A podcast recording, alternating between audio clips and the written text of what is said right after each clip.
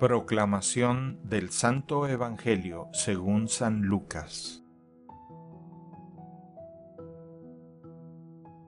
En aquel tiempo, levantando los ojos, Jesús vio a unos ricos que echaban sus donativos en las alcancías del templo.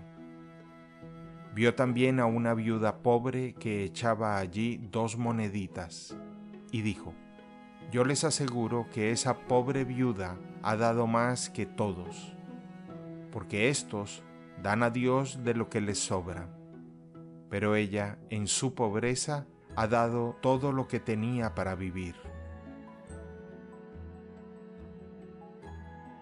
Palabra del Señor.